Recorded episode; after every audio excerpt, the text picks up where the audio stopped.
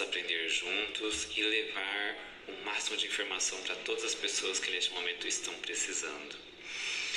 Bom, vamos continuar a historinha de como começou o budismo Nichiren.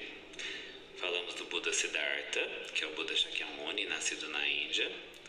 Falamos do Buda Tiantai, que é o Buda que nasceu na China, que é o que desmembrou o Ichinen Sanzen, que é 3 mil mundos no único momento do instante da vida. E agora nós vamos falar de 2.500 anos depois do Buda Shakyamuni. Nós vamos falar do Nichiren, ou quando nasceu no dia 16 de fevereiro, Zenichimaru. Filho de pescadores, foi mandado para um templo para que pudesse estudar e ali ele encontrou um, um sutra, um ensino, que era o Sutra do Lótus. Mas ele estudou todos os sutras. Ele não abdicou de nenhum, ele não recusou nenhum. Ele viu que todos os sutras continham o mesmo autor, Siddhartha Gautama, Índia.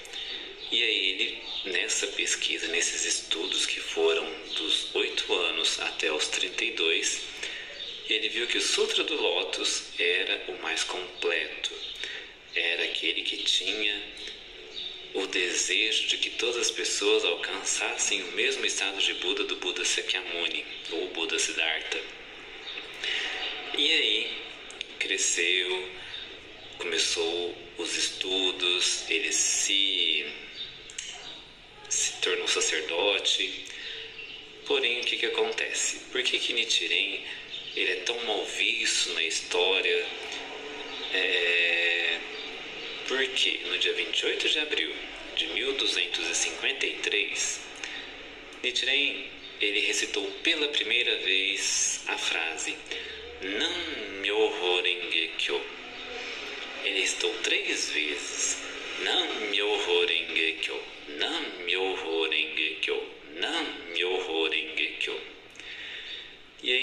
os sacerdotes que estavam ali esperando para ver qual era o templo ou qual era a linhagem, escola que ele ia escolher para se tornar sacerdote, ele falou que nenhuma daquelas escolas eram as corretas. Ele começou a dizer os erros que as pessoas que propagavam aquelas escolas estavam fazendo de errado. E daquele momento em diante ele passou a ser perseguido. E aí começa a história do budismo Nichiren. Porque daquele momento em diante ele começa a propagar um budismo que antes não era propagado. O Sutra do Lótus, traduzido do indiano para o chinês, é Myoho Renge Kyo. E Nichiren Daishonin apenas acrescentou a palavra Namo, que aí, recitando corretamente, se diz Nam Myoho Renge Kyo. O quase não sai, nem deve sair. E aí ele fala que ao recitar o Nam Myoho Renge Kyo, você já está recitando todo o Sutra do Lótus e todos os mil ensinos ou 84 mil ensinos do Buda. É a mesma coisa se eu disser a minha classe é o terceiro ano A. Se eu disser o terceiro ano A de 2023, eu já vou estar dizendo todas as pessoas que estão dentro daquela sala de aula do terceiro ano A. Eu não vou precisar dizer, olha, fulano, fulano, fulano, fulano, fulano está no terceiro ano A da escola tal, do período tal. Só dizer terceiro ano A de tal lugar, de tal horário, já estarei falando todo mundo. E foi essa compreensão de Nichiren Daishonin ele passou a ser perseguido. E nessa perseguição é onde ele via que todos os sutras diziam partes corretas do que ele estava passando. Seja apedrejado, ser perseguido, ser odiado por propagar uma lei. Não é porque ele nasceu e vai ser perseguido, não.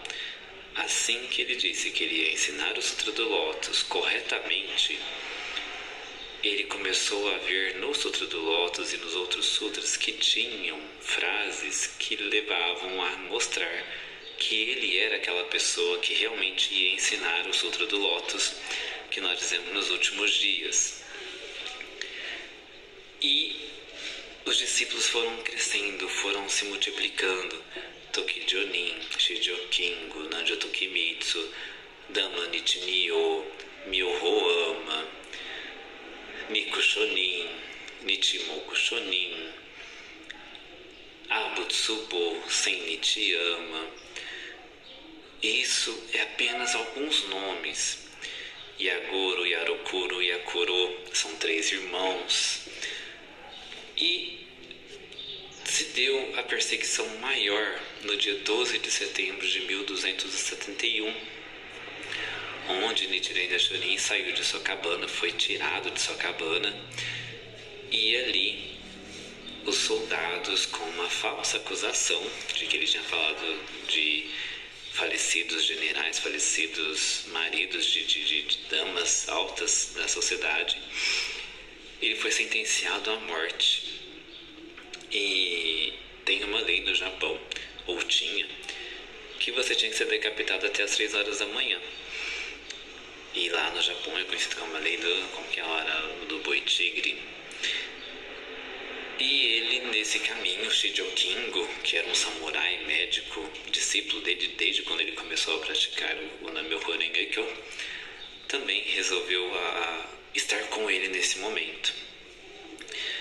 E Nichiren Daishonin parou de frente um templo de onde ele também estudou e ele disse para o para esses, esse Bodhisattva né, que estava lá no templo, que Bodhisattva da sabedoria, onde ele falou que se ele não tivesse a proteção que era jurada de quem propaga o Sutra do Lótus terá sua proteção, ele iria dizer ao Buda Shakyamuni e ao Buda Tarô que esse sacerdote não, esse Bodhisattva não fez a sua proteção correta.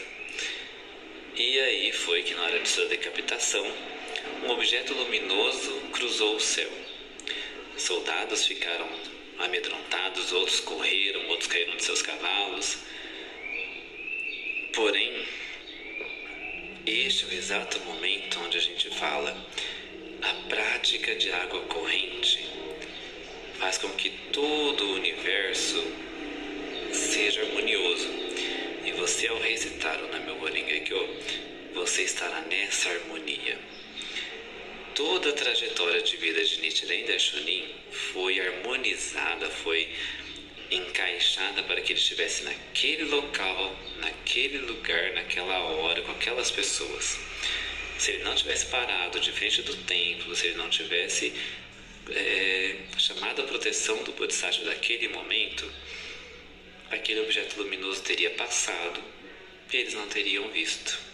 Não teria acontecido o que a gente fala de transitoriedade do mortal para o Buda, que é, é abandonar, abandonar o transitório e revelar o verdadeiro, ou Roshaku Kenpon. E ali Nichiren Daishonin se disse o Buda dos últimos dias. Foi naquele momento que ele mostrou que ele não foi decapitado. Porém, isso causou uma fúria enorme aos regentes daquela época. E eles mandaram Nichiren para uma ilha distante, onde o mar lá é tudo é, mar revolto, né? Que chama a Ilha de Sado. Lá ele ficou três anos frio constante, neve constante, e ele ficou em um casebre dentro de um cemitério. Lá ele comia grama e tentava beber a água do gelo que ele tentava descongelar. É uma sentença de morte. Porém, três anos depois, ele foi perdoado. Ele voltou para a ilha principal japonesa para Kamakura, porém ele não ficou em Kamakura, ele foi para o Monte Minobu e lá foi onde ele deixou o Goronzon, que é o nosso mandalo, o nosso pergaminho principal. Eu vou dizer depois nos próximos vídeos. Até lá!